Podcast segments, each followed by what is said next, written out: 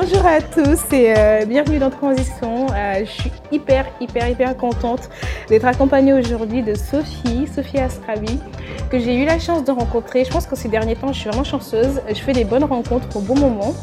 Euh, j'ai été participer à, la première édition de Vibe Podcast il y a quelques semaines. Elle a fait une intervention dessus. j'ai directement été la voir à la fin parce que je me suis dit, je veux absolument échanger avec elle. Je veux absolument savoir euh, pourquoi elle a fait les choix qu'elle a fait parce que justement, durant son intervention, elle a évoqué, euh, parce qu'elle est auteur, mm-hmm. Écrivaine, c'est ça, Et, euh, et, donc du coup, avant ça, elle avait une autre vie et elle a tout laissé tomber pour se consacrer à l'écriture. Euh, et vu que dans Transition, on parle de changement de vie, on parle de période de transition, de pourquoi on fait certains choix et comment on les fait et pourquoi on fait ce qu'on fait tout simplement, j'ai trouvé ça intéressant de pouvoir avoir euh, son point de vue euh, et d'échanger avec elle. Et surtout, il y a, quelques jours, quand j'ai préparé cette interview, je suis tombée sur des, des vidéos de ces interviews et parlant de son livre je lui disais tout à l'heure que j'ai eu peur de lire son livre. On, en parlera peut-être dans, cet épisode. Et euh, quand elle parlait de son livre, elle a évoqué un sujet. J'ai l'impression qu'elle me disait la vérité en face. Et du coup, moi, des fois, j'ai peur d'affronter la vérité en face. Et je me suis dit, ça pouvait aussi être intéressant d'évoquer, euh, d'évoquer ce sujet ensemble. Et du coup, je suis vraiment, vraiment hyper contente euh, de vous la présenter aujourd'hui. Donc, euh, Sophie, comment ça va? Ça va très bien, merci. merci beaucoup d'avoir accepté de venir dans Transition. Vraiment, je suis vraiment Avec contente. Plaisir. Donc, est-ce que tu peux te présenter, Sophie? Oui, alors je m'appelle bah, Sophie Astrabi. Astrabi, c'est un pseudo, peut-être qu'on en parlera. j'ai 31 ans. Et euh, du coup, je suis auteur chez euh, Albin Michel. Euh, mon premier livre est sorti en 2018, en avril 2018, et il s'appelle Le Pacte d'avril. Parfait. Voilà. Et, et, en fait, il vient, il vient de sortir cette année-là, donc en 2019, en format poche. D'accord. Voilà.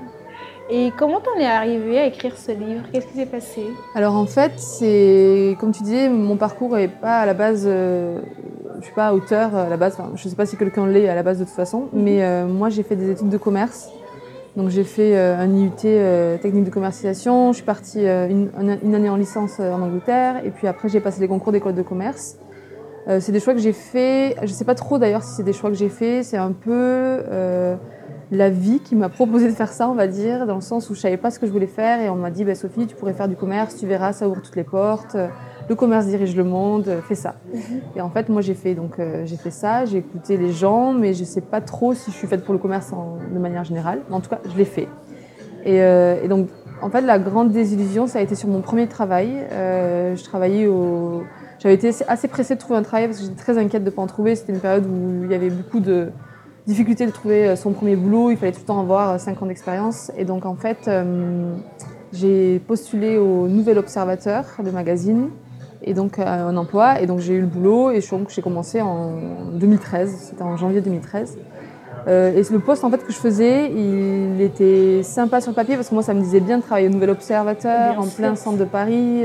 Moi j'aimais déjà l'écriture donc euh, l'idée du journalisme ça me plaisait donc je me disais ben, génial. Et en fait une fois que j'étais là-bas c'était assez dur de me rendre compte que j'avais fait 5 ans d'études et que ce que je faisais c'était très exécutif euh, c'était de vendre euh, des produits euh, aux abonnés. donc c'était pas toujours les produits, c'était pas des produits très éthiques, on va dire. C'était fabriqué en Chine et en fait on le vendait en France. Il y avait un mhm. acheteur qui faisait ça. Mhm. Et donc, donc j'ai été très vite désillusionnée, on va dire. et, Comme beaucoup, j'ai l'impression. Voilà. Et en fait, c'est à ce moment-là que je me suis dit, bah, en fait, tu as un peu honte de ce que tu fais, tu vois euh, t'es pas hyper fier de ce que tu fais. Et je me suis dit, mais qu'est-ce qui me rendrait fier Et donc j'ai réfléchi. Euh, je me suis posé des questions, des questions assez basiques. Je me suis dit, on revient aux bases. Je me suis dit, bah, qu'est-ce que tu aimais faire quand tu étais petite Quel était le cours à l'école que tu aimais suivre Qu'est-ce que tu fais avec plaisir Et en fait, assez vite, je me suis rendu compte que quand j'étais petite, bah, j'écrivais, j'avais un journal intime, j'avais créé un journal que je vendais à ma famille, je lisais beaucoup. Et je me suis dit aussi qu'en fait, on était une génération qui ne finissait plus les choses. C'est vrai. Euh, souvent, euh, dans, les, dans, les, écoles, on fait euh, bah, deux ans d'école, ok, mais après, ou trois ans. Et euh, sauf que euh, on se retrouve souvent à faire des présentations et à faire le grand A, petit B, et ça. puis on, on donne le relais à son copain. À son copain qui fait l'autre partie. Voilà, et donc, puis on euh, fait des, sem- des, des stages de six mois, on a le temps de rien faire en six mois, et puis on part en Erasmus six mois, en fait, on, on fait que passer partout où on va, et j'avais la sensation que je, je savais pas si je savais finir quelque chose. Donc c'est comme ça que je pas me... au fond en fait Ouais. des, des- des choses. Exactement, et euh, je me suis dit, bah, en fait, j'aimerais bien écrire un livre, parce que je voulais écrire que j'aimais ça, que je trouvais que c'était très noble comme euh, art, parce qu'en fait, c'était euh, hyper authentique, il n'y avait pas de mensonge, et à côté de ça, euh, je trouvais aussi que c'était d'aller d'un point A à un point B, parce que c'était vraiment finir quelque chose. Un livre, ça a un début, ça a une fin, et donc c'est pour ça que je me suis dit, bah, je vais écrire un livre. Bon, bien sûr, euh, je me suis pas dit du jour au lendemain je vais faire ça. Je me Bien suis d'abord dit, euh, est-ce que tu es capable d'écrire? Parce que c'est vrai que j'en savais rien. Donc j'ai ouvert un blog en me disant, si jamais tu es capable de travailler et de créer des articles régulièrement en semaine, déjà ça prouvera que tu as une certaine rigueur pour écrire. Et puis aussi, c'était la problématique de pouvoir être lu. Parce que moi, j'étais pas sûre de pouvoir être lu parce que c'est très intime l'écriture. Et donc, euh, je me dis, bah, j'écris, je me lis, mais est-ce que je vais accepter que les autres me lisent et surtout qu'ils me donnent un avis sur ce que je fais? Oui. Et donc, euh, le blog, c'était la solution. Et donc, c'est comme ça que j'ai commencé. Et en fait, quand je me suis rendu compte que j'écrivais euh, bien deux articles par semaine, en plus de mon travail et bien sûr de mes sorties, et qu'en plus de ça, les gens me disaient, bah, c'est drôle ce que tu fais, ça nous plaît, on veut la suite, bah, là, je me suis dit, bah, en fait, je suis prête à, à me lancer. Bah dis donc, bravo. Mais déjà, ce, ce que je comprends dans, dans ce processus, c'est que tu as quand même pris le temps de réfléchir sur qui tu étais et qu'est-ce que Mhm. tu aimais. Parce que hum, ça demande beaucoup de, de recul, de Mhm. se, à partir du moment de se dire, bon bah ça, ça me va plus. Euh, maintenant, comment je fais pour faire quelque chose qui me va? En tout cas, qui, que je pense va m'aller plus. Bah, en fait, le truc, c'est que quand je disais que j'aimais pas mon travail, euh, on me disait aussi, euh, mais euh, t'es insatisfaite, c'est normal de pas aimer son travail. c'est aussi. incroyable qu'on ait Bah, dans le sens réponse. aussi que c'était, il faut donner du temps au temps, ce qui est pas faux non plus. Hein. Parfois, sûr. il faut laisser du temps au temps. Mhm. Mais en fait, on me disait, tu peux pas tout avoir tout de suite, attends de te familiariser avec ton travail. Et puis, tu sais, il y a un truc aussi que j'écoutais, enfin, qui est vrai, c'est que quand, par exemple, tu es en maternelle, en Oui. grande section de maternelle, Oui, tu vois, oui, quand tu es petit, tu es le plus grand, tu, Mhm. tu, tu maîtrises la, la cour de récréation, c'est toi le tout ça. Et après, tu passes au CP. Donc, et au CP, bah, tu es le plus petit. Et donc, tu dois recommencer à évoluer, grandir, puis CE1, CE2. Puis après, tu es en deviens le plus CM2, grand. tu es le plus grand, tu es le meilleur, tu es à l'aise. Et après, tu passes en sixième et tu es à nouveau le plus petit. Et en fait, je me disais peut-être que le travail, c'est ça aussi. Je débarque dans le travail. Peut-être qu'en fait, euh, il faut juste que je fasse mes marques, que je grandisse, que je prenne des responsabilités. Et que forcément, en arrivant à mon premier boulot, j'ai pas les responsabilités que j'espère, mais parce qu'il faut du temps. Et donc, j'avais cette, cette réflexion qui me travaillait un petit peu en me disant euh, est-ce que tu pas un peu facilement insatisfaite et est-ce que tu pas un peu capricieuse Oui, impatiente. impatiente et que voilà et que bien sûr que Rome n'était pas construite en un jour et que pareil pour un travail t'as pas de suite toutes les responsabilités du monde donc ça ça me faisait un petit peu douter mais après euh, après bah, peut-être que j'ai été impatiente et tout mais euh, que j'ai quand même franchi le cap et, en fait j'avais très peur de le faire parce que euh, justement euh, j'ai fait une école de commerce et c'est assez euh, c'est pas banal dans le sens où euh, bien sûr c'est quand même il faut se la payer et tout et tout c'est quand même voilà. Mais finalement quand on fait du commerce on est un peu tous dans cette dans une voie générale et j'avais le sentiment vraiment d'être de, que si je sortais de ce grand courant marin et souvent je- ça me fait penser à Nemo tu sais là quand, t'es quand t'es dans ce dans ce courant et que t'es dans en fait t'es dans c'est pas toi qui avance c'est le Non, tout qui avance qui te fait avancer, voilà. ouais, ouais. Et je me disais, bah, je vais sortir et je pourrai plus rentrer. Et je repensais aussi à ce qu'on dit souvent, euh, tu sais, euh, en entretien d'embauche, on te demande de de- de- de- de- d'expliquer la, euh, ton parcours avec beaucoup de cohérence. Et dès que tu as un truc un peu bizarre, les gens se disent, oh là là, mais elle est instable. Et en fait, j'avais peur de tout ça. J'avais peur que du coup, démissionner, c'était de l'instabilité, de, de me lancer dans un truc qui était, euh, tu vois, de perdre le- la marche, quoi. Et, euh, et donc, bon, je l'ai quand même fait. Je me suis dit euh, que euh, j'avais euh, à l'époque euh, 25 ans, que je n'avais pas beaucoup de responsabilités, j'avais pas de prêt, j'avais pas de- d'enfants, j'avais pas de famille, enfin, pas de famille euh, descendante. Oui. Et, euh, et que j'avais juste à rentrer chez mes parents qui acceptaient que je rentre chez eux, qui me offraient le, le gîte et le couvert. Et donc, c'était pas un- une peur, euh, enfin, bien sûr, j'avais peur, mais c'était, je me disais, c'est pas un risque énorme. Bien sûr. C'était un risque mesuré. Voilà, un risque mesuré. Et euh, je le dis souvent parce que c'est un peu facile, euh, une fois qu'on arrive à la fin et qu'on voit sûr. que ça a marché, Bien de sûr. se dire, mais en fait, euh, elle a fait quelque chose de fou. Je trouve pas que j'ai fait quelque chose de fou. J'ai essayé de maîtriser le risque, et de- mais de pas me décevoir à moi en faisant quelque chose que j'aimais pas. Bah, je pense que souvent, beaucoup de gens qui se posent la question de euh, sauter le pas ou pas Mm. euh, doivent se poser cette question du risque. Est-ce que c'est un risque mesuré ou pas? Est-ce que c'est un risque que je suis prêt à supporter? Mm. Euh, Est-ce que si ça va mal, euh, je, je l'accepterai J'apprendrai à, à- à en tirer des leçons et à avancer quand même? Parce qu'à partir du moment où tu, me, tu as un peu écrit, c'est comme si tu posais sur la table tout ce qui peut arriver, euh, le pire comme le, le meilleur. Et si tu acceptes le pire qui peut arriver, peut-être que derrière, après, c'est plus facile de, de, de sauter le pas. Mais il faut être conscient de, de- des conséquences qu'il peut y avoir derrière. Parce que même si, bien sûr, on n'a pas de descendante ou, euh, ou euh, ça n'affecte personne d'autre, ça peut aussi affecter notre, notre état d'esprit, Mm. notre estime de nous, la manière dont on se voit, la manière de ce qu'on reflète par rapport aux autres. Et, et on peut dire ce qu'on veut, mais le regard des autres, il compte. Et donc, du coup, si on n'est pas capable après d'assumer euh, ce sentiment euh, qui peut se développer, ce sentiment interne de l'échec, euh, on ne peut pas prendre de risques. Donc, il faut être sûr, entre parenthèses, en tout cas, pas sûr de ce qu'on va faire parce qu'on on ne connaît pas les résultats, mais sûr de euh, est-ce qu'on est prêt à accepter s'il y, a un- s'il y a un échec. Quoi. Moi, j'ai aussi fait le bilan de me dire, franchement, je perds pas quelque chose. Bien sûr. Parce que j'avais vraiment l'impression que c'était pas un job assez. c'est un peu bizarre de dire ça, mais assez intelligent, en tout cas, que je, je, je me disais, euh, ça ne m'apporte pas quelque chose. Et en fait, euh, moi, j'ai une grande angoisse dans la vie, c'est de perdre mon temps.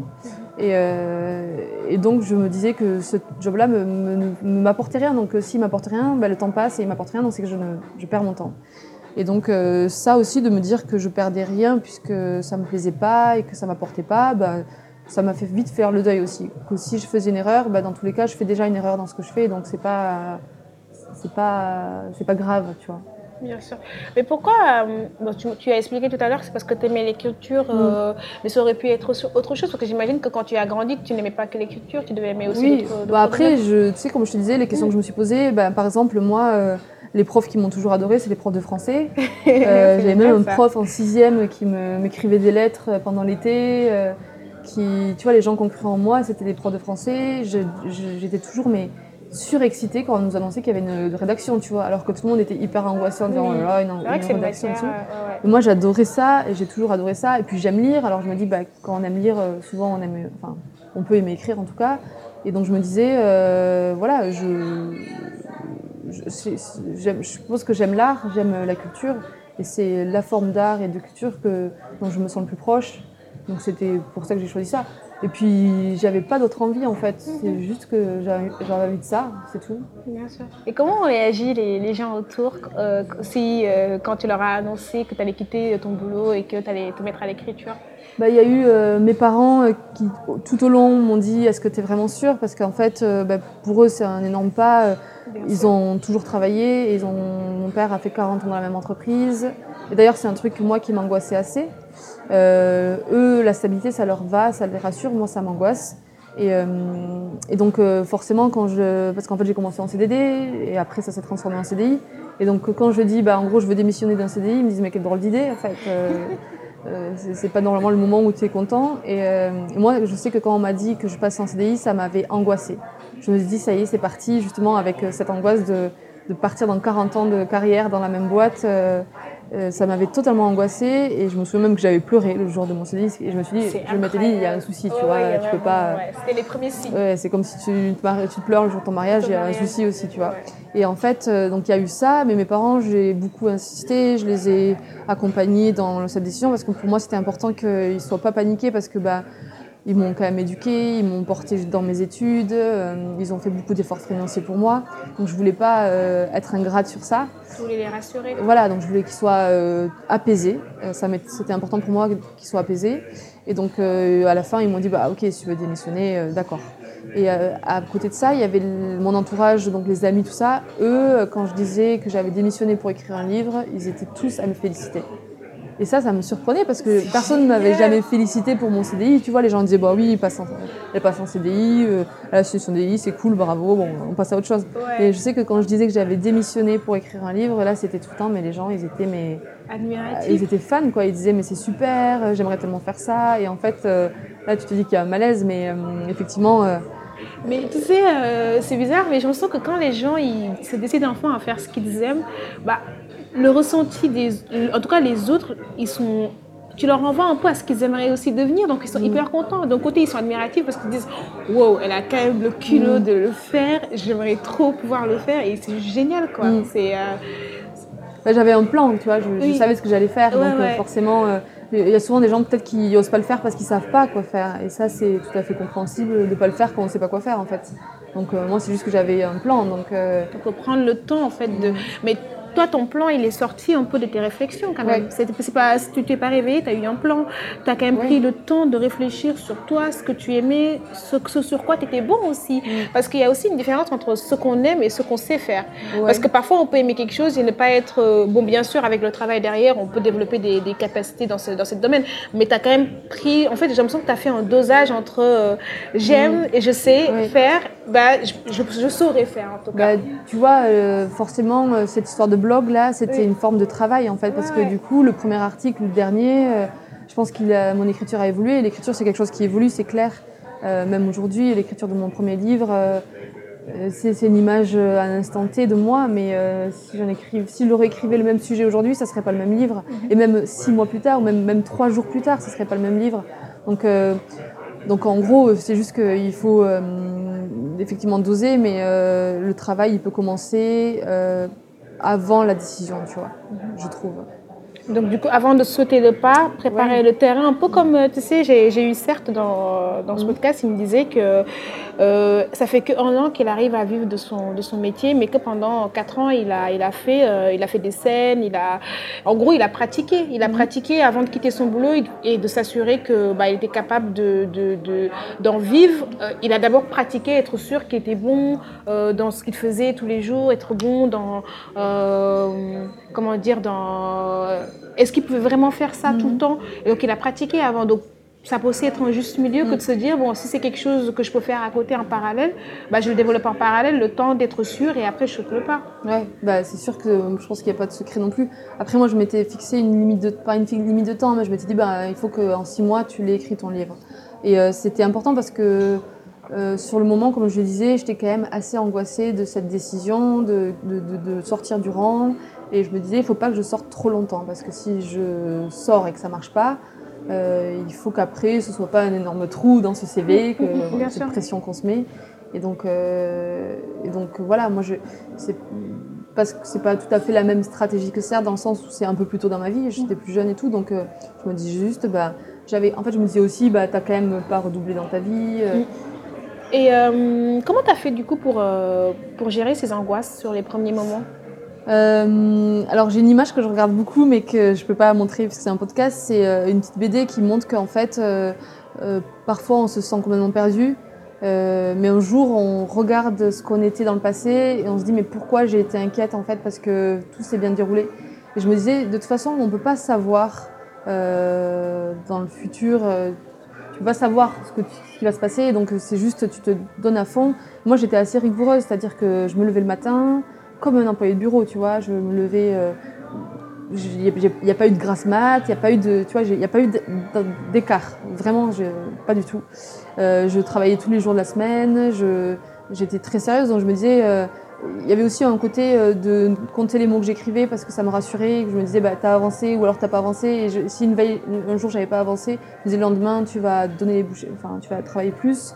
Et, euh, et en fait, euh, ça, le fait que tous les jours je sois rigoureuse et tout, c'est une forme de cadre que tu es obligé de te donner quand tu fais quelque chose d'un peu artistique et un peu hors champ, euh, qui m'aidait à me dire, bah, de toute façon, t'as rien à te reprocher parce que tu le fais et tous les jours tu le fais et tu avances. Depuis le début, tu avances, tu recules pas. Donc c'était un peu une manière de, tu vois, de gérer mes angoisses. Ça n'empêche pas que j'en ai eu beaucoup, que il y a des moments où tu vois où tu sais pas où ton livre va aller, et que je prenais le vélo et que j'allais me poser sur un banc avec mon carnet en me disant oh là là, euh, qu'est-ce que qu'est-ce qui va se passer maintenant? Et bien sûr que j'en ai eu plein d'angoisses, mais hum, mais qu'en fait c'est inévitable, tu vois, tu ne peux pas. euh, En plus, c'est un domaine où le succès n'est pas garanti. Quoi. Ouais. Tu t'es pas attaqué voilà. à un sujet euh, très. euh, il, y avait, il y avait beaucoup d'instabilité autour de, du Ouais, en fait, résultat. euh, moi justement, ce qui m'a aidé, je pense, c'est que mon objectif, c'était pas le succès. Mon objectif, c'était de terminer mon livre. Et donc en fait, ça, c'était carrément quantifiable et qualifiable et possible à gérer en fait. C'est-à-dire que tu peux, tu peux pas décider si tu vas être édité dans une maison d'édition, mais tu peux décider si ton livre est terminé en fait. C'est vrai. C'est dire juste, euh, j'ai fait, genre j'ai Ouais. fait le- la, la Mm. chose, le résultat me plaît. Mm. Après, derrière, en fait, tu l'as fait pour toi. Oui.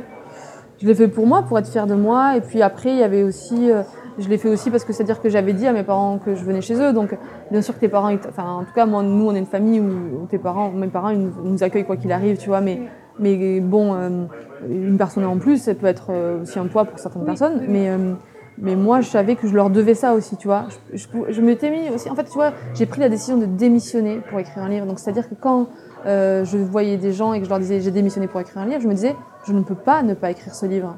Ça mettait la pression, ouais. c'était les Mais garde c'était nécessaire pour moi de ouais. mettre cette pression, de me dire euh, t'as pas le choix en fait, t'es au pied du mur. Et justement, c'est pour ça que parce que c'est toujours très difficile euh, d'avoir des excuses, tu vois. Et si tu travailles et que tu écris un livre, tu dis oui, mais je travaille, euh, en ce moment je suis sous l'eau. Je suis fatiguée, Voilà. je peux pas continuer. Sauf que là, j'avais pas d'excuses en fait, tu vois. Et euh, ça, c'était important pour moi. Euh, je- tu vois, je, je peux, je peux rien faire d'autre que faire ce que j'ai à faire. Et sinon, bah, je suis coupable. Et pourquoi ce sujet?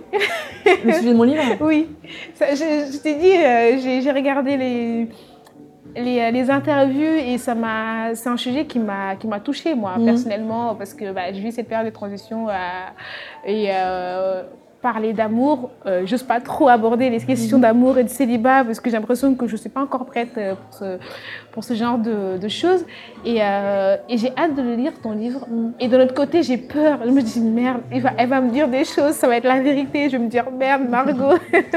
Bah, En fait, quand j'ai démissionné, je savais pas ce que j'allais écrire. Mhm. Euh, donc je suis partie à Marseille voir un ami qui travaillait là-bas et justement en me disant bah, je sors de Paris, je vais pas à Albi là où vivent mes parents, je vais dans un endroit que je connais pas, c'est totalement neutre. Là je me suis mise à réfléchir sur ce que je voulais écrire et en fait euh, ce que j'avais vécu, le fait de pas oser démissionner, d'être étriquée dans un travail, je me disais il faut que tu te serves de tout ça. Et euh, je trouvais qu'on avait beaucoup de pression dans la vie euh, et en fait je me disais bah, tout ce que tu viens de vivre, il faut que tu t'en serves pour écrire cette histoire. Et donc je me suis dit, c'est vrai qu'on est, moi j'avais 25 ans à l'époque, donc je me disais il faut juste que je vieillisse mon personnage principal pour qu'il y ait plus de pression encore. Parce Donc, qu'elle a j'ai- 35 ans, Ouais, donc 10 j'ai ans ajouté- de plus. j'ai ajouté 10 ans parce que je me disais je peux pas ajouter plus parce que sinon je vais me sentir déconnectée euh, d'un caractère de cette, du caractère de cette personne. Je me disais bon 10 ans, euh, enfin voilà quoi. Et, euh, et donc euh, le thème du pacte, donc du fait de se dire que si on, si on est célibataire à 35 ans, on se retrouve et on a une, on peut se remettre ensemble. Et, et je disais, je disais que à 35 ans, donc on a beaucoup de pression. Euh, donc la pression du travail, donc la relation de si on a 35 ans, on est toujours célibataire et sans enfant, on se retrouve pour se marier. Je trouvais que c'était un- une vraie image de cette société qui parfois a tellement peur du futur qu'elle se tourne vers son passé, tu vois.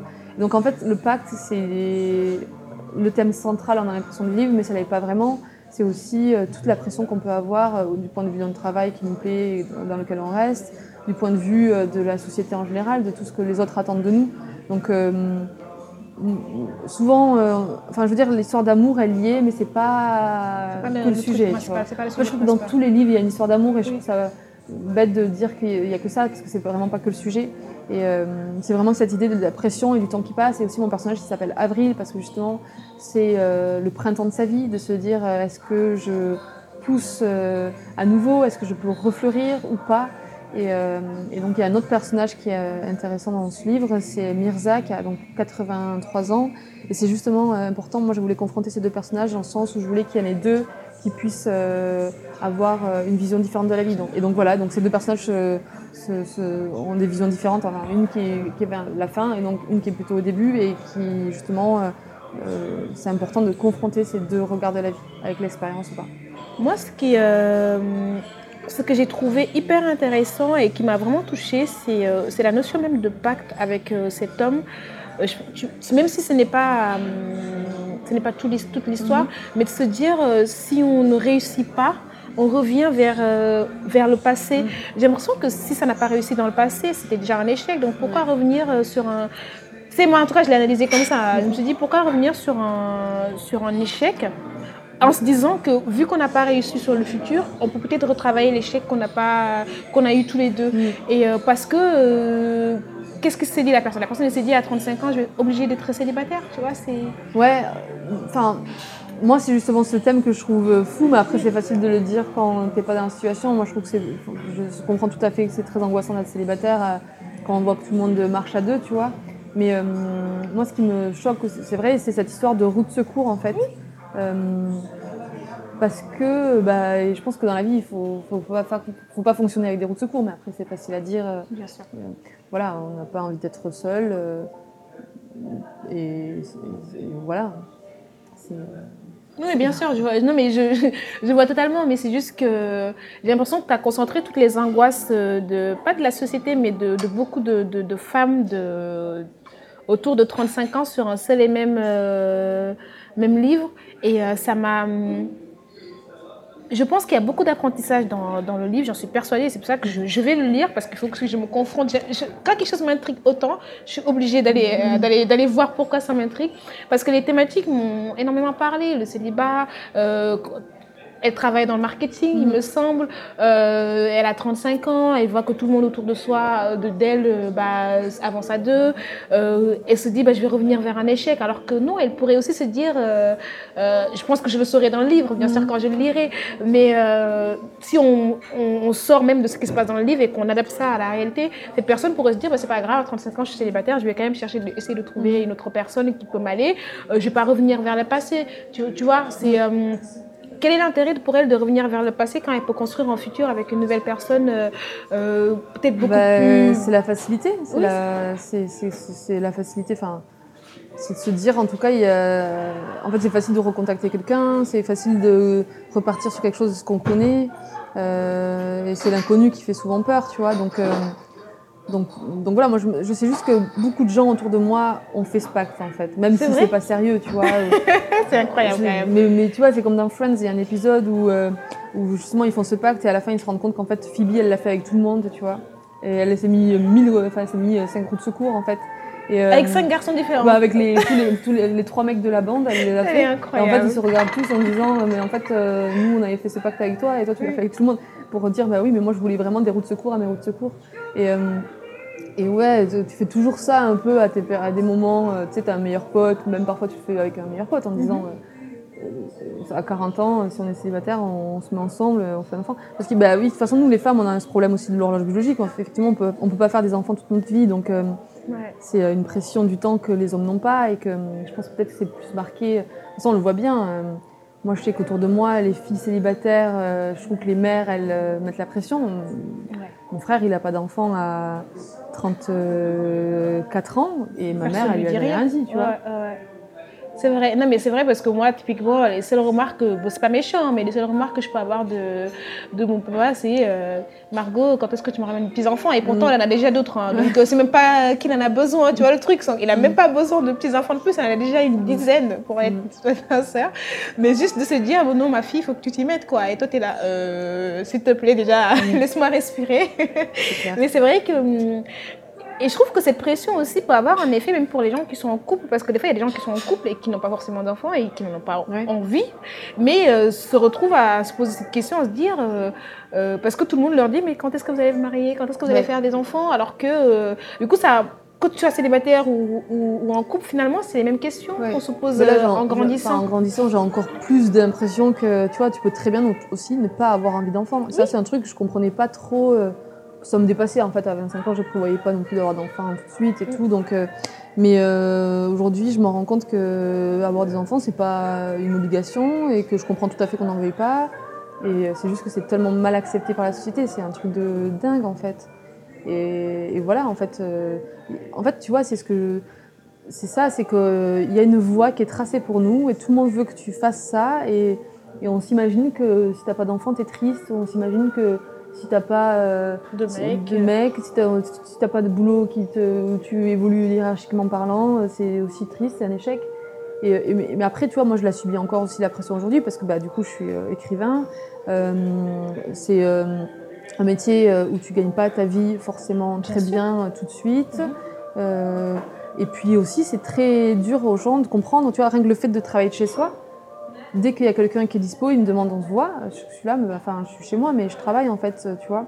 Ou tu sais, t'es toujours la, t'es toujours la personne de, assez dispo pour un déménagement ou des trucs Oui, comme ça, bah. parce qu'on se dit qu'en fait tu fais rien, tu vois. Et, euh, Alors que tu et bosses, tout le quoi. monde me demande si ma fille est gardée, et je suis là, bah, enfin ouais, elle est gardée. Comment tu veux que j'écrive avec un enfant? Et euh, et tu sais, ça c'est pesant un peu. euh, moi, je trouve ça hyper pesant parce que bah, je suis quand même sensible à tout ça, et, euh, et, et voilà, et je trouve ça pas normal. euh, je trouve ça pas normal. Moi, ce que je trouve aussi euh, compliqué, c'est que les gens, ils, ont l'impression que euh, c'est dur juste pour un type de personne. Mm. Ils ne se rendent pas compte que c'est dur pour tout le monde oui. quand tu arrives à l'âge de 30 ans, ou même, euh, en tout cas, moi j'aborde cet âge-là parce que c'est celui que je connais, en tout cas c'est celui que, que, que je vis. Ça se trouve, à 40 ans, on se posera d'autres questions, ou même les mêmes questions, mais en tout cas, autour de la trentaine, je trouve que c'est dur pour tout le monde finalement, que tu sois en couple ou pas en couple, euh, que tu sois dans un boulot qui te plaît ou dans un boulot qui te plaît pas. Les questions existentielles, j'ai l'impression qu'elles sont un peu pareilles pour tout le monde et que c'est juste, chacun voit midi à sa porte et l'herbe n'est pas plus verte ailleurs. Il faut juste être en, en accord avec soi, en fait. Il faut juste prendre le temps de s'écouter, de réfléchir sur ce je qu'on aime, si ce on qu'on a envie de est en devenir. accord avec soi, tu vois. Mais on est nombreux à ne pas est- être en accord mais avec même, soi. Même quand tu. Tu vois, c'est ce que j'aime et tout, mais je suis tout le temps en train de me dire est-ce que je serais pas mieux dans un. Quand tu vois les gens autour, parce que forcément, je fais du commerce, donc les gens proches. euh, Tu vois, ils font du commerce autour de moi. Donc je vois qu'ils progressent hiérarchiquement, qu'ils gagnent bien leur vie. Euh, moi, j'ai pas tout ça, tu vois, donc je me dis. euh, je me dis parfois, est-ce que c'est mieux, est-ce que c'est moins bien Euh, il y a des complexes que tout le monde a tout le temps. Enfin, moi, je me pose beaucoup de questions, donc c'est des choses que- auxquelles je pense. En gros, les questions, mais j'ai l'impression que les questions s'adaptent aussi à, à là où on est dans notre- à là où on en est dans notre vie. Mm. Parce que en grandissant, les questions, elles viennent toujours. Parce que justement, c'est- là qu'on apprend, c'est là qu'on apprend à être en phase avec soi et c'est là qu'on apprend à toujours essayer de répondre aux bonnes questions. Parce que si, si on ne se les pose pas, on, on subit. Mm. On subit, on n'est pas acteur de sa vie. Tu vois Alors que si on pose les bonnes questions, on, on garde toujours le, le, le rythme, entre parenthèses, pour toujours rester maître de sa vie acteur de ses, de ses décisions, en quelque sorte. Et pas juste quelqu'un qui subit les choix parce que. euh, on a, on a eu peur, on a eu peur. On n'a pas pris le temps d'être, de se mettre face à ses peurs, de se mettre face à des vraies questions. Mm. Et c'est là qu'après, à 70 ans, 80 ans, tu te retournes en te disant, est-ce que j'ai, qu'est-ce que j'ai fait de ma Ouais. vie?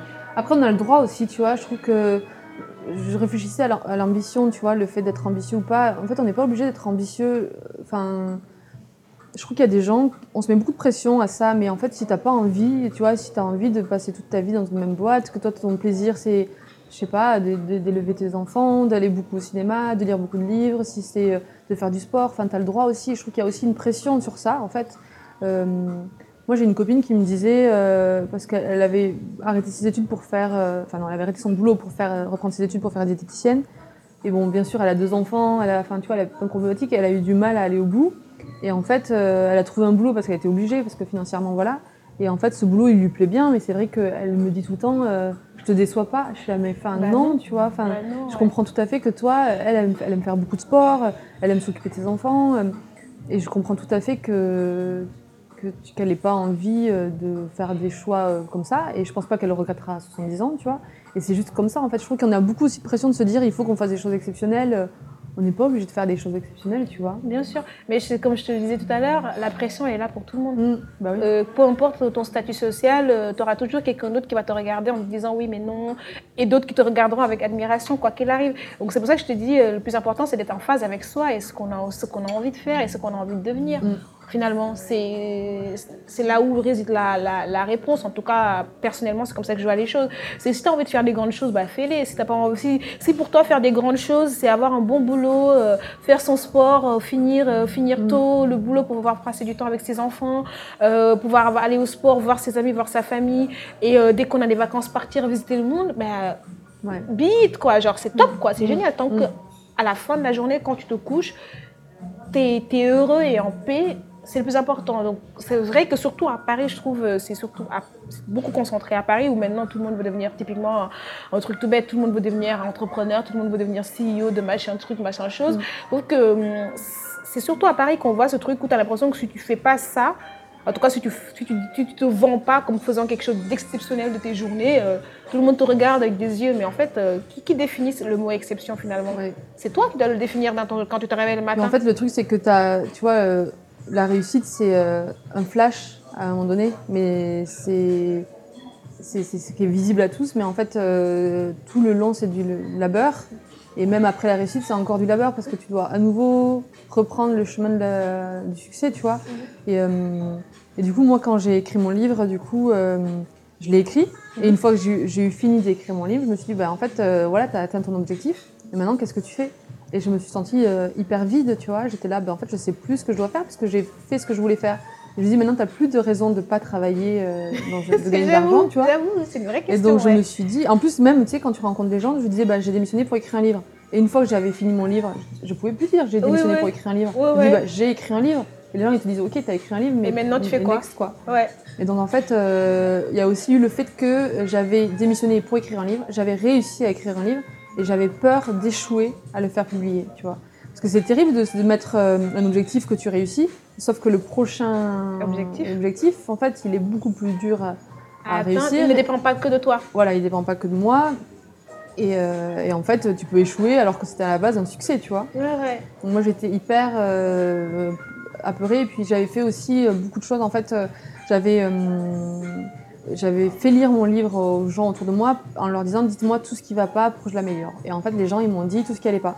Du coup, bah, je me suis dit, mais en fait, mon livre, il est nul parce qu'il n'y a rien qui va.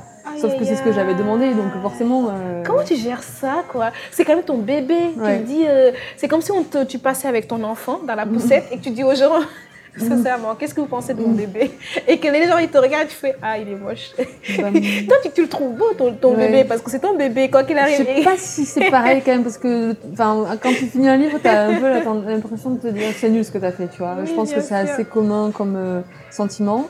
Et euh, enfin, je comprends la métaphore Oui, tout à fait, hein, mais je veux dire que effectivement un bébé, tu- je pense que les gens le trouvent toujours beau, alors qu'un livre, euh, tu, Les gens, au contraire, tu le trouves. ouais. Moi, je le trouvais. En fait, c'est nul. Est-ce que c'est vraiment un livre? J'ai eu plein de gens qui m'ont donné leur avis, au point des gens qui m'ont dit mais en fait il est trop court, euh, parce que les gens, je sais pas, ils, ils sont bizarres.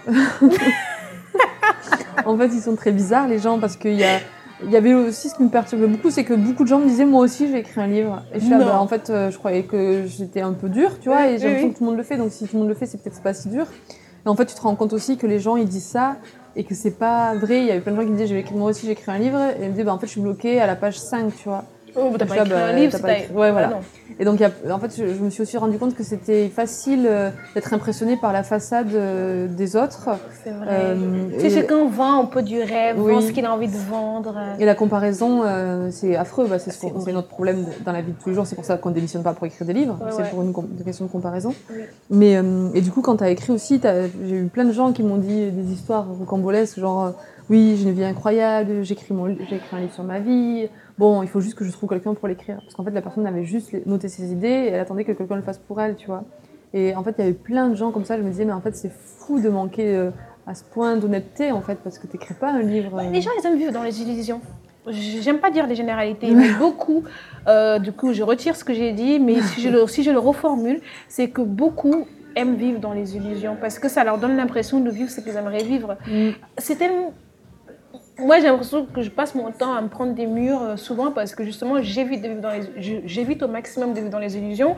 Et bon, du coup, le chemin est très dur hein, parce que du coup, je passe beaucoup de, de, de, de temps où je prends des décisions, on va dire, euh, assez difficiles parce que je veux tendre vers cet objectif euh, de bonheur, de, responsabilité, d'accomplissement et compagnie. Et du coup, ça, ça suppose de prendre des décisions Mm. qui sont aujourd'hui difficiles, mais que à long terme, en tout cas, l'objectif à long terme, c'est que ça me facilite mon, mon- mon avenir et que, en tout cas, que je sois plus heureuse euh, à l'avenir. Et donc, j'évite justement de vivre dans les illusions parce que j'ai peur. J'ai peur de l'illusion. Parce qu'un jour ou l'autre, tu vas te réveiller de cette illusion. Tu te réveilles et tu te rends compte que c'est pas la réalité, t'imagines? Mais tu te, tu- Ouais. c'est, horrible de se réveiller et de se rendre compte que c'est pas vrai. Que ce qu'on, qu'on a construit, c'est que sur. Je sais un- pas si, je sais pas si ces gens se réveillent, mais bon après, euh, après, enfin, moi je, je m'en suis juste servi en me dis- enfin, je, je m'en sers souvent en disant aux gens de pas se laisser impressionner par les autres en fait parce ce que c'est hyper impressionnant d'entendre plein de gens qui disent moi aussi j'écris un livre et tu te dis bah bon bah en fait euh, c'est qu'ils font mieux que moi, enfin tu t'imagines Ouais. plein de trucs, tu vois. Et en fait euh, tu te rends compte que ça, que, c'est pas du faux parce que c'est leur réalité, mais en tout cas c'est pas ta réalité à toi et donc il faut faire la différence. Et donc euh, donc pendant longtemps, après, quand j'ai une fois mon livre terminé, j'ai rien fait. Et donc euh, je me suis dit, bon, ben, je retrouve un travail. Et donc j'ai retrouvé un travail, mais j'étais un petit peu perdue. Alors je me suis dit, est-ce que vraiment l'entreprise ça te plaît? Donc j'ai fait prof d'anglais, parce que comme je parle anglais, je me suis dit, bon, ben, j'ai fait prof d'anglais, c'était bien, mais pareil, je gagnais pas bien ma vie parce que c'était vacataire et que j'étais payée quand je travaillais. Il fallait qu'une journée saute et j'avais plus de salaire. Bon, bref. Et donc voilà, et je me suis remise euh, dans une entreprise de marketing, donc euh, toujours, euh, grande consommation. Et, euh, et donc j'ai laissé de côté euh, mon livre. T'as t'as quand même fait pas mal de phases de transition comme Ouais. ça, où tu prenais des décisions, c'est incroyable. Quoi. Mais une fois que tu es sorti, Oui. une fois, Oui, après, C'est facile. c'est facile. Enfin, c'est pas facile, mais c'est moins difficile. moins difficile. Ouais. Et donc tu es retourné dans cette boîte, dans, Dans une, autre dans boîte, une ouais. autre boîte, Ouais. pardon. Et en fait, pareil, bah, j'ai fait un CDD, un deuxième CDD, une période d'essai de CDI, un CDI, et là, ça allait plus. Ce Donc- fameux CDI qui te fait Non, peur. mais c'est même pas moi. Enfin, c'est pas moi. C'est-à-dire qu'il y avait une nouvelle responsable qui était arrivée Mhm. et euh, je ne convenais plus. Donc, euh, j'avais franchi toutes les étapes, tu sais. euh, Enfin, j'avais quand même fait mes preuves, tu vois. J'avais fait euh, 1000 CDD. et là, ça allait plus. Et en fait, ils ont tout fait pour me virer. Euh, donc c'était assez dur parce que bah, déjà pour la confiance, puis même euh, c'était pas Ouais. bien fait, tu vois. Il Ouais, me faisait des, elle me faisait, elle me court-circuitait sur des projets, ma, ma, ma responsable. Elle faisait mal les choses parce qu'elle, elle assumait pas du tout ce qu'elle faisait. Euh, Je, j'avais des reproches sur des trucs débiles, par exemple. euh, le matin, tu sais, quand t'arrives, tu prends ton petit thé sur ton bureau, Comme tu croques une madeleine, et, euh, et tout à coup, c'était genre, mais non, mais on prend pas de déjeuner à son bureau, c'est quoi cette histoire, tu vois? Je suis là, mais enfin, le reproche qu'elle faisait à personne sauf à moi. Donc, elle- en fait, ils ont tous, ils ont essayé de me faire craquer. Parce qu'en fait, euh, j'étais en CDI, donc ça les arrangeait pas. Mais bon, en même temps, ils avaient eu l'opportunité de mettre fin à mes À contrats mille fois. Donc, ouais. je, comprends pas, je comprenais pas, tu vois. Ouais. Et je me suis aperçue aussi qu'ils recrutaient quelqu'un à ma place, déjà, alors que j'étais encore en poste. Donc, ça a été hyper dur, Ça vraiment. me donne la chair de poule, ça me rappelle des trucs. Mais Ouais, non, mais c'est horrible, tu vois. Et bon, ça aussi, ça fait partie du parcours. C'est-à-dire que j'ai eu des moments d'échec forts, tu vois. Euh, Mhm. Je me suis dit, mais en fait, t'es pas bonne. euh, tu sais, t'es pas bonne, tu vois. c'est- ça, c'est quand même quelque chose qui est très dur à vivre. Et donc après, bah, je- quand enfin euh, je- ça s'est terminé, on a trouvé un accord sur une rupture conventionnelle. Euh, on a et bon là j'ai quitté l'entreprise et, euh, et en fait mon mon copain euh, de l'époque qui est mon mari aujourd'hui m'a dit écoute Sophie si donc je l'ai rejoint pour vivre à Lille Mhm. il m'a dit bah quitte à avoir vécu ça euh, ce- cette difficulté euh, profites-en pour sortir ton livre et si tu veux pas l'envoyer à des maisons d'édition puisque j'avais peur de le faire euh, mets-le au moins en auto-édition sur Amazon. Et c'est ce que j'ai fait. Je l'ai mis en auto-édition sur Amazon. Et euh, sans trop réfléchir enfin j'ai fait beaucoup de do it yourself euh, pour pour mon projet parce que bah du coup j'ai créé la couverture j'ai pris une image sur euh, sur, FreePic, euh, j'ai elle est un peu masterisée sur Photoshop en suivant euh, des trucs sur YouTube. J'ai trouvé le titre, j'ai fait la quatrième couverture, j'ai mis la mise en page et je l'ai mis sur Amazon. C'est génial. Et, du coup, euh, tu développes des, des, des, des qualités, des, Ouais, compétences. Bah en fait, c'est la débrouille, tu vois. C'est magnifique, Et, euh, finalement. oui, non, mais c'est génial. Enfin, j'avais pas réalisé ça avant euh, quelques jours là. Mhm. Mais effectivement, euh, tous les gens, je trouve, qui font des projets, ils commencent toujours par un, un peu de bidouille comme ça, Mhm. oui, tu sais. oui, oui. Et je trouve ça vachement intéressant parce que souvent on se dit, bah, je sais pas, euh, euh, je sais pas faire, ou alors euh, je connais pas les bonnes personnes. Et en fait, euh, tu vois, tu connais pas les bonnes personnes, mais en fait, tu as des possibilités. Parce, parce que, en En fait, fait, trouver des solutions. ouais, et en fait, j'ai oublié de te dire, mais quand, au moment de finir mon livre, Oui. genre, je- quand j'avais démissionné, j'avais pas d'argent, et donc j'étais retournée à Marseille voir mon pote. Et il m'avait, il travaillait chez Monoprix, il y avait un poste de fromagère chez Monoprix. Et donc j'ai fait fromagère chez Monoprix pendant euh, un mois, tu vois, pour euh, un peu gagner de l'argent et tu vois me remettre dans le rythme aussi parce que j'avais besoin, j'avais beaucoup de solitude et tout. Et, euh, et justement j'avais des clients, alors je ne devais pas avoir une tête de fromagère parce que souvent les clients ils me disaient mais qu'est-ce que vous faites là Bon, j'étais jeune aussi et souvent, bon, bref, j'en sais pas. Ils avaient une idée précise de la fromagère, a priori je l'avais, j'avais pas le physique. Mhm. Et donc il y avait des gens qui me parlaient, et donc je disais que j'écrivais un livre et il y a plein de gens qui m'ont donné des conseils. Il y a notamment un client qui m'avait dit bah, il faut que tu le protèges à la sa- SACD, je crois, ça, ouais, ça. Et donc euh, j'ai eu plein de conseils. Alors il y avait des autres qui me décourageaient, mais il y avait aussi des gens qui m'ont quand même, tu vois, encouragé en me disant protège ton livre. Donc c'est des choses que j'ai fait aussi faites euh, euh, en cours de route, tu quoi, vois. euh, en fait, j'ai l'impression qu'à partir du moment où tu décides de faire quelque chose, toutes les petites actions participent à la réalisation de cette chose.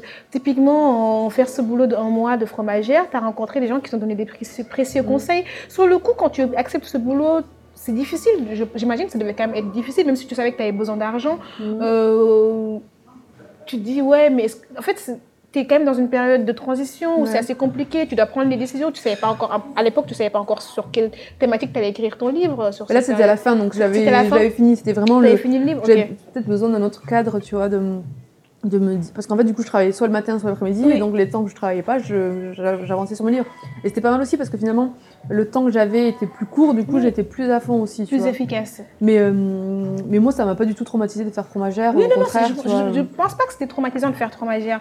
C'était pas ça, c'est le truc, c'est que quand tu es dans une période de transition euh, et que tu sais que tu tends vers, une, vers, vers un résultat, même si tu n'y es pas encore, c'est assez c'est difficile parce que la- le résultat, il n'arrive pas tout de suite. Mm. Il, il arrive avec le temps. Mais le, le problème, c'est que le problème, c'est pas un problème, c'est que l'être humain a tendance à être impatient, euh, à avoir peur aussi du, du- de ne pas, de pas réussir. Et, et donc, on se, rend, on se rend compte à la fin, quand on a fini, que toutes les décisions qu'on a prises ont participé à la réalisation de ce qu'on a, Mm, de- bah ouais. de- de- du résultat. Parce que typiquement, ces questions, que, ces, ces- pardon, ces conseils que tu as eus durant cette période t'ont beaucoup aidé. Mm. Mais sur le coup, qui t'aurait dit que tu vas avoir les meilleurs conseils euh, quand tu allais faire un, un boulot d'un mois Ouais. euh, à Marseille Personne. Mm. Non. Tu pouvais pas le savoir quand tu as pris la décision de travailler. Bah, c'est pour ça que je dis que toutes les petites décisions peuvent participer à la réalisation Mm. de, de quelque chose de beaucoup plus grand par rapport à, en tout cas, l'ordre de grandeur Mhm. qu'on s'est fixé nous soi-même dans la réalisation de ce qu'on veut faire, quoi, finalement. Ouais. Donc c'est génial. Ouais, mais après, ça, c'est effectivement tu sais, ce que je disais au début, de regarder Oui. l'image de toi à la fin et de se Oui. dire qu'en fait, euh, le chemin, tout ça, c'est justement que. Enfin, il y a le discours de Steve Jobs là, à Harvard où il dit euh, connecting the dots. dots, Et euh, je trouve que c'est exactement ça, en fait. Dans la vie, tu sais pas, en fait, que chaque point est important. Et, et tu vois, même le, le jour où j'ai mis mon livre sur Amazon, je l'ai fait sans réfléchir, c'est-à-dire que je l'ai mis un 15 août. S'il le faut, c'est le jour où il fallait que je le mette, tu vois. Je, et, et- et- mais moi, j'ai pas réfléchi. Et si j'avais réfléchi, je l'aurais peut-être pas mis un 15 août parce que Ouais. c'est vraiment bizarre de mettre un jour férié aussi parce que j'en sais rien. En tout cas, c'est ce que j'ai fait. Et en Et ça fait, euh, et ça a marché. Et puis même, tu sais, enfin, en gros, après, euh, ben, j'ai eu des donc euh, grosse émotion. C'est le premier commentaire euh, d'un lecteur, donc ça c'est trop bien. Et ça aussi, pareil. Est-ce que si j'ai mon premier commentaire, ça avait été un, un étoile? Ouais. ça peut arriver, tu vois. Ouais, je- ouais. Je pense que j'en ai des commentaires un étoile sur mon livre. Oui. Et si ça avait été celui-là le premier, bah en fait euh, tout est foiré parce que est-ce que tu vas acheter un livre y a un commentaire et qu'il y a une Un étoile, Non. une étoile, ouais. Donc en fait, moi je trouve que ça se joue à rien. C'est comme quand je pensais mes concours. Le premier concours d'école de commerce que j'ai fait, c'était à Marseille d'ailleurs. Mhm. Et ça s'est super bien passé. J'ai eu 20. Mais est-ce que j'aurais eu, enfin est-ce que j'aurais réussi euh, les autres oraux si j'avais pas commencé aussi bien? Parce que j'en ai fait d'autres où c'était pas, ça s'est pas très bien passé. Et c'est toujours pareil. En fait, c'est là qu'il y a le, tu vois, on parle de la chance. Moi, j'y crois plus une timing chance, tu vois. Et euh, donc mon premier commentaire est un commentaire positif et ça, je suis sûre que ça a vachement joué à la suite. Après, ce que j'ai fait, c'est que moi, mon objectif, donc à partir du moment où je l'ai mis sur Amazon, c'était de me dire je vais être lu et publié. Enfin, j'espère. Enfin, c'était l'objectif en tout cas. Et du coup, bah, j'ai ouvert toutes les portes, c'est-à-dire que mon livre, je l'ai mis euh, à 2,99 en numérique et à 9,90 en papier. Et après, j'ai aussi permis à ce que les gens qui sont abonnés à Amazon, euh, alors je sais pas comment ça s'appelle, c'est une forme d'abonnement pour les livres, je sais pas trop quoi, en fait je connais pas grand chose, mais ils ont accès à mon livre en lecture gratuite.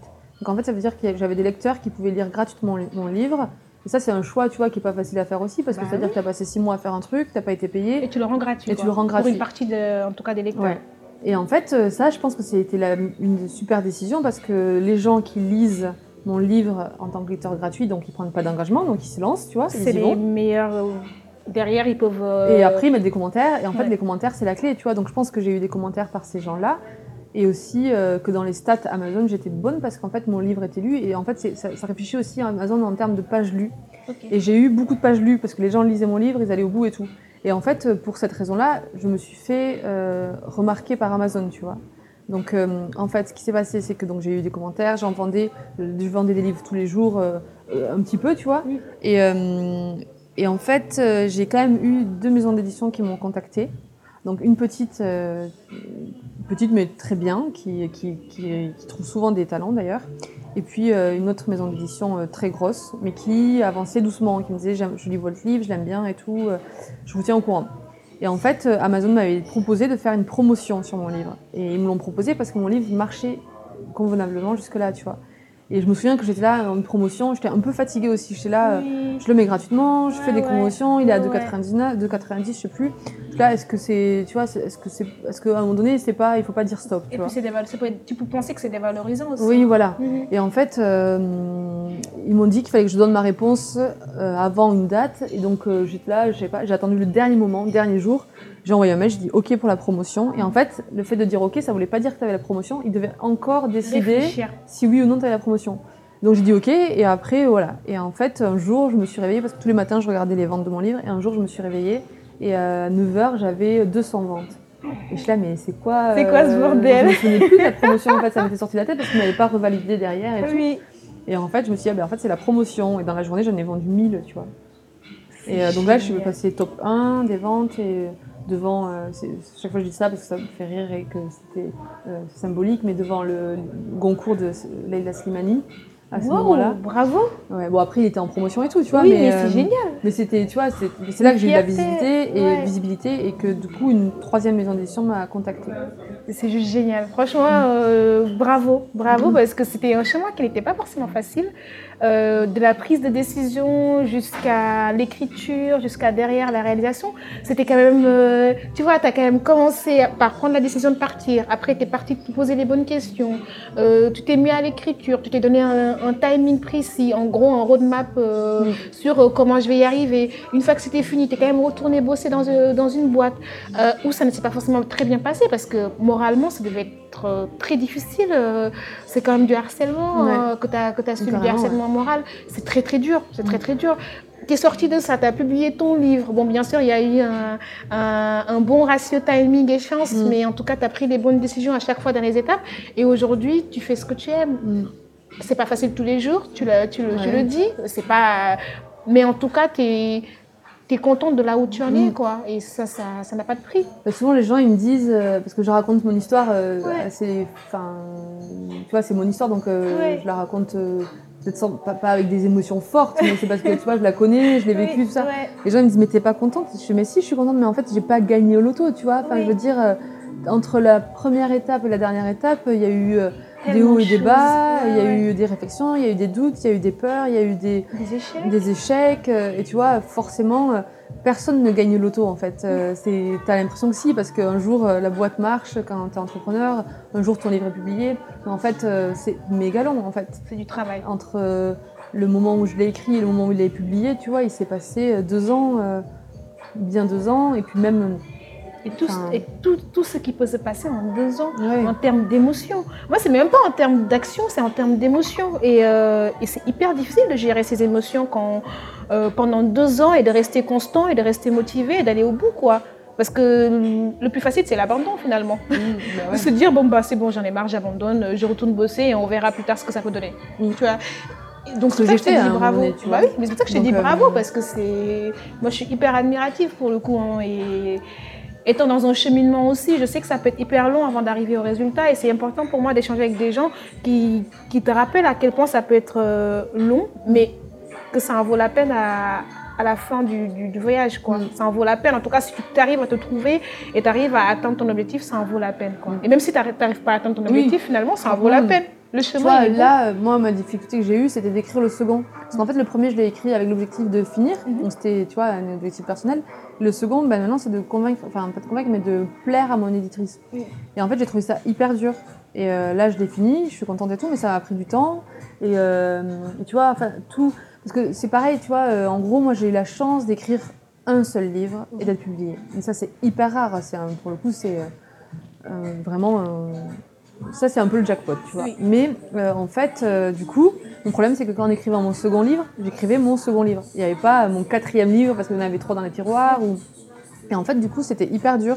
Et donc, euh, donc c'est juste que par... la difficulté, elle sera toujours. C'est juste qu'elle sera pas toujours au même endroit, tu vois. Elle peut être au début, elle peut être au milieu. Et moi, ma difficulté, c'était d'écrire mon second livre parce que je n'avais écrit qu'un. Et, euh, et, donc, et donc voilà, c'est juste que faut pas idéaliser aussi les gens qui est difficile. Quand tu crées ta boîte et que ça marche, après il faut en créer. Enfin, je veux dire, si tu la vends par exemple, après il faut en créer une autre, tu vois. Tu...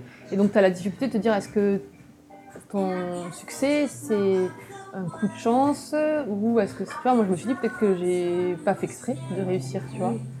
Enfin, tu vois, c'est toujours ton regard sur toi-même, tu vois, mais Et donc ça a été euh, très très douloureux d'écrire mon second livre et, et donc c'est important aussi de le dire parce que la- le succès n'est pas permanent, tu vois. Ok. Ah, ça, du coup, bah, quand tu évoques ça, j'ai envie de te poser la- l'ultime et dernière question. C'est une question que je pose tout le temps à tous les gens que j'ai la chance de rencontrer. C'est euh, quelle, quelle est ta définition pour toi de la réussite? J'ai l'impression que tu l'as déjà, tu y as déjà répondu parce que tu as évoqué euh, ce mot à plusieurs reprises dans notre échange. Ouais. Et, euh, Bah, je sais pas, elle est très personnelle la réussite déjà, et c'est justement ça le problème, c'est que souvent on a l'impression que la réussite c'est l'image qu'on donne aux autres, ou l'image que les autres se font de nous. Alors qu'en fait, comme je te disais, bah, tu peux très bien être euh, la réussite. Moi, pour moi, la réussite c'est d'être heureux, tu vois. Enfin, et en fait, c'est juste que tu dois décider ce qui te rend heureux et comment. Parce que tu vois, par exemple, réussir comme j'ai réussi, c'est être heureux, mais au prix de beaucoup de souffrance, tu vois. Mais est-ce que euh, on a tous envie d'avoir cette souffrance pour être heureux? Je pense pas. Enfin, moi, je sais pas si j'aurais envie toute ma vie de parce qu'écrire un livre. Enfin, tu vois, le soir, je rentre chez moi, parfois, je pleure parce que j'ai pas écrit, que j'ai trouvé ça trop dur, que j'ai pas réussi, que je me demande si ça a du sens ce que je fais. ouais, Je vais- émotionnellement, je vais ça dans, doit être quelque je chose. vais dans hein. une librairie, il y a des livres partout. Je me dis mais quel est mon apport, tu vois, à la société? Et en fait, euh, et en fait, voilà, je sais pas ce que j'aurais envie de faire ça toute ma vie ou je sais pas, tu vois. Et euh, puis même est-ce que est-ce que les gens auront envie de me lire toute ma vie aussi? Donc moi, je trouve que juste la, la réussite, euh, c'est euh, un degré d'acceptation de, de ce qu'on est capable, enfin, des sacrifices, tu vois. Qu'est-ce qu'on est prêt à sacrifier pour le bonheur qu'on veut, tu vois? Et je, je sais pas s'il est proportionnel. Est-ce que je suis plus heureuse euh, de ma réussite que quelqu'un qui a une réussite plus simple à accomplir? J'en sais rien, tu vois. Mais en tout cas, euh, voilà, moi, je- moi, mon objectif dans la vie, ça l'a toujours été, c'est que d'être le plus heureuse possible, tu vois. Parce que je trouve que c'est quand même pas facile d'être heureux, en fait. Et que, et voilà. En tout cas, merci beaucoup. C'est bravo, Merci. bravo pour ce beau parcours qui n'en est qu'au début finalement parce que et qui va encore avoir beaucoup d'autres d'autres challenges que tu vas devoir relever en tant qu'écrivaine, en tant que maman, en tant que personne tout simplement, en tant que Sophie, j'ai envie de dire. Et euh, je te souhaite juste bah, d'atteindre ce- ce- cette définition de la réussite tout le temps, Ouais. genre dans- de manière constante, même, même les soirs où tu rentres Mm. en mode de merde, j'ai rien écrit, je suis triste, je suis pas bien, mais que quand tu vas te coucher, tu te couches avec le sourire en disant bon c'est pas grave, j'ai pleuré, ça m'a fait du bien, c'est pas grave, demain ça ira, je suis bien, voilà c'est Vraiment, je suis hyper contente parce que quand je dis, quand j'ai regardé ton, ton interview, je me suis reconnue sur pas mal de choses que tu disais. euh, et même quand je t'ai écouté, euh, quand tu as fait ton, ton, quand tu as parlé, quand tu as intervenu lors de Vibe Podcast, je me reconnaissais dans tes Mm. choix et bien sûr, j'en suis du coup dans cette période de transition, j'ai encore rien Mm. accompli. Mais en même temps, quand je t'écoute, j'ai l'impression que j'ai accompli des choses et c'est cool des fois de se qu'en écoutant les autres, ça nous renvoie à des choses positives euh, sur nous-mêmes, ce qu'on n'a pas tout le temps. Euh, des fois, tu écoutes les autres, tu as l'impression d'être une merde. Tu te dis, oh putain, oh putain, non, en fait, j'ai Ça, rien fait. non, c'est que c'est pas le bon discours, je pense. Voilà, et donc justement, tu as eu le bon discours, tu as eu les mots justes, et, euh, et donc merci d'avoir pris le temps de, de le partager avec les gens qui, qui nous ont écoutés jusqu'à maintenant. Je te souhaite, je croise les doigts, parce qu'on ne dit pas bonne chance oui, je sais pas. Je croise les doigts pour ton second livre. J'ai hâte de lire. euh, Bah, du coup, je vais aller le télécharger parce que j'ai Kindle. Ouais. Donc, je vais aller euh, l'acheter sur Kindle. En plus, ça va me coûter moins cher. Euh, si les gens veulent échanger avec toi, veulent en savoir plus sur toi, je mettrai tous les liens possibles euh, vers ta page Instagram et bah, vers tes livres aussi, s'ils veulent le lire. Et, et allez le lire. Moi, je sens, euh, comme vous, je vais aller le lire euh, en même temps que vous. Ah bah, D'ailleurs, si vous le lisez en même temps que moi, n'hésitez pas à me faire votre retour. On peut échanger dessus sur tous les sujets euh, qui sont abordés dans son livre. Et euh, si vous voulez en savoir plus sur elle, n'hésitez pas à aller euh, échanger directement avec elle. Elle est très accessible. La preuve, elle a accepté de, de prendre le temps et d'échanger avec moi. Donc, euh, vraiment, ça en vaut la peine. Merci beaucoup, Sophie. Merci. Merci à toutes les personnes qui nous ont écoutés jusqu'à maintenant. J'espère que vous avez adoré et je me répète, n'hésitez pas à aller euh, lire son livre, à aller la voir, à aller échanger avec elle, à lui faire vos retours. Euh, ça fait vraiment vraiment plaisir d'échanger avec des gens simples qui font des choses simples mais qui font du bien. Donc merci à tous et à bientôt dans Transition. Ciao ciao